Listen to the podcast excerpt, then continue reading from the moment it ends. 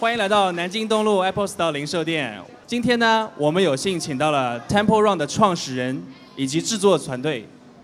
那现在我们就有请 Mr. Shepherd。Come over, Mr. Shepherd. Are you ready? Yeah. Okay. Hello.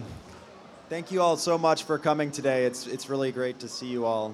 Um, this is my first time in China, and I'm really happy to be here. So today, I, I'm here to talk to you all. You know, I, uh, my name is Keith Shepherd. I'm the founder of Imangi Studios, and we created Temple Run. So what, what I'm going to talk to you about today is how we started our company and a little bit about how we created Temple Run.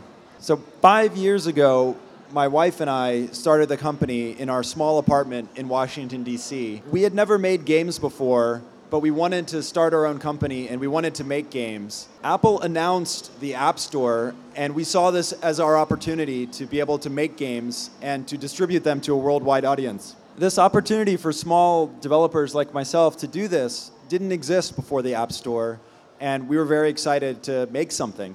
So our first game was a simple little word puzzle that we made in one month, and we had it on the App Store the very first day it opened five years ago. So this game we created, it, it proved to us that you know we could make something and we could sell it, and that you know people would buy it, and that you know we could maybe make a business making and selling games. So we've we've made many games in our in our in the five years that we've been a company, and Temple Run was our, our ninth game that we made. Um, most of the other games you probably have never heard of. our first real success was our third game, which was which was our fourth game actually, which was called Harbor Master, which was a game about boats and, and controlling traffic in a busy harbor. And at that point, there were three of us in the company making games, and that was the first game that really allowed us to work full time on this. So in our company, my wife Natalia and I, we do all the development. We're programmers, so we write the code for the games and we do the software, and my wife does the music for the games. And we work with another individual, Kirill, who does all of the art. So the three of us created the original Temple Run. So people always ask us, where did we get the idea for Temple Run? And really, the way we create games is we, we build a lot of prototypes and we experiment with, with different ideas. So when we were trying to create, or when we started creating Temple Run, we were looking for a new way to control a character in a 3D world. And we, we developed this idea of using a swipe on the screen, left and right, to turn a character that's always walking forward. And once we came up with this idea, we, we started thinking of different environments or diff- different worlds that might be fun to, to control a character in using that, that, that method. So from that idea, we decided that you know, it might be fun if we had a, an endless maze that the character was trying to navigate through, and when you got to the turns, you needed to swipe left or right to, to make the turn. So this was really the birth of the idea for Temple Run. And once we had that idea, we started thinking about, well, what, what kind of world would be fun to, you know, that would look like this and that would have these properties. And it, our original prototype really looked like the character was running on some sort of a wall, um, almost like the Great Wall of China. Um, and this is kind of where we started to get the idea of using kind of a temple and, and you know, ancient civilizations to kind of create the environment of Temple Run. So that was really how we came up with the idea for Temple Run, and you know we spent about six months developing the game and you know and polishing it and finishing the art and thinking about how all of the different gameplay elements would work. So when we first launched the game on the Apple App Store, it was available for 99 cents, and and it was very well received. People enjoyed the game. It had a five star review average, but it, it didn't have the immediate success right away it really started to get very popular when we turned it into a free app because then anyone could download it for free and people would play it and share it with their friends and it was very easy to get since it was free. And people seem to really enjoy competing with their friends and trying to get the highest score and, and I think, you know, that, that is really why Temple Run became so popular is because everyone was playing and competing with their friends. So at this point, you know, Temple Run has been downloaded over 500 million times worldwide. And over 40% of all of those players are in Asia, and many of those are from China. And so that is why I'm here. I'm here to learn more about developing games and, and, and working as a game developer in, in China and in Asia. And, and so far, I've met so many wonderful people, and I'm just really excited that you all are here. And, and thank you for being fans of Temple Run. 呃，请问现在各现场的各位有没有一些问题想问我们的这位先生，这位开发者？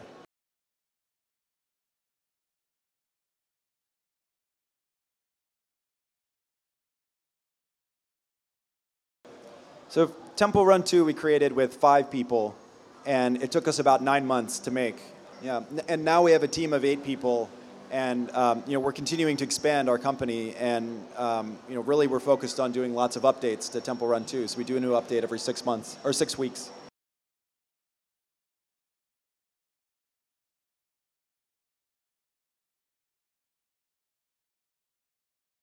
Best advice that I, that I have and that I've learned over the five years of doing this is to really make the kinds of games that you enjoy playing.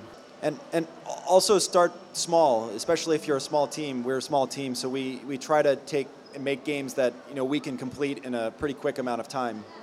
Because it's a, it's a very risky business. Most games aren't as successful as Temple Run. You know, even, even the most of our games were never that successful. So it's nice to do small spro- projects and take less risk so that you can you know have many chances at success.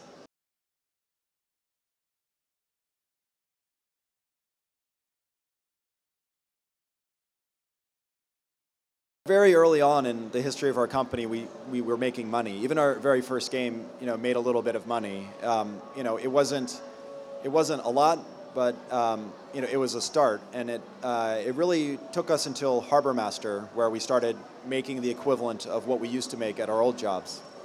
But we were we just were having so much fun making games that you know even though we weren't making as much money early on that you know we, we kept making them because we were having fun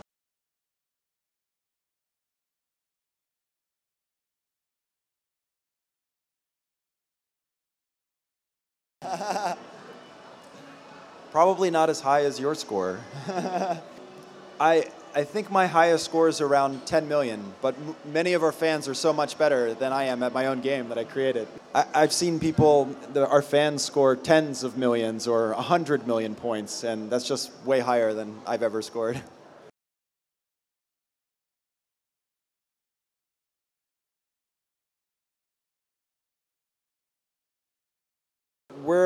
small company, so we don't have a dedicated marketing department. Um, you know, and, and, and really, when we before we made Temple Run, we couldn't afford to spend lots of money on advertising and things like that. So we, we really relied on our fans' support and building up our fan base, but also, you know, working directly with the media, trying to get them to review our games and those kinds of things. And you know, I think it's important to design your games so that they do have that social element to them, so that you know, especially as a small team that can't afford to spend money on marketing, that you know, y- your fans will do the marketing because they enjoy your game and they'll share it with their friends.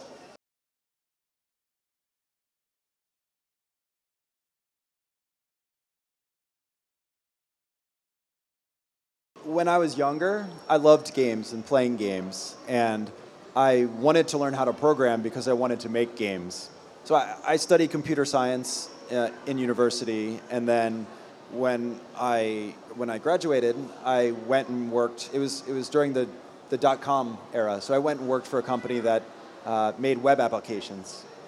I had been working in the healthcare space, making software for um, for hospital administration, and that, that's what I was doing before I switched to making games. But making games was always something that I wanted to do.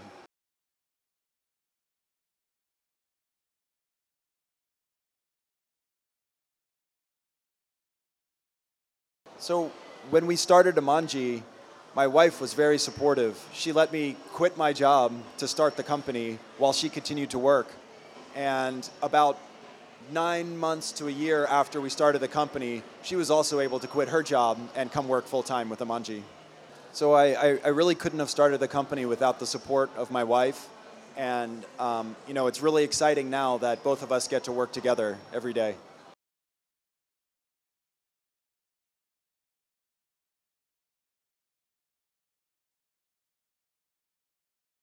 Who founded? Who Yeah. founded the company? Yeah. I, I did. My, my wife and I founded the company. So, Temple Run is free, but there's there are items that you can purchase within the game. Um, so the general idea is you can earn coins while you're playing the game. You collect them in the game, and then uh, you can spend those coins in the store in the game. But so you can either earn the coins and unlock everything in the game, or you can buy coins to, to earn coins faster. So a very small percentage of people, even though it's free, still spend money in the game.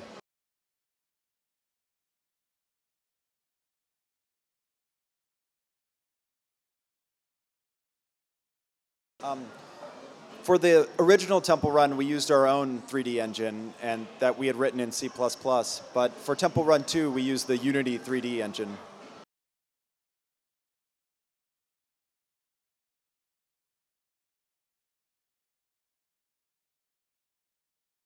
I think our plan is to support iOS 7 and, and you know make make Temple Run work well with that. And there's a lot of interesting new features in Game Center and things that we may adopt as part of iOS 7. But we're very excited about that.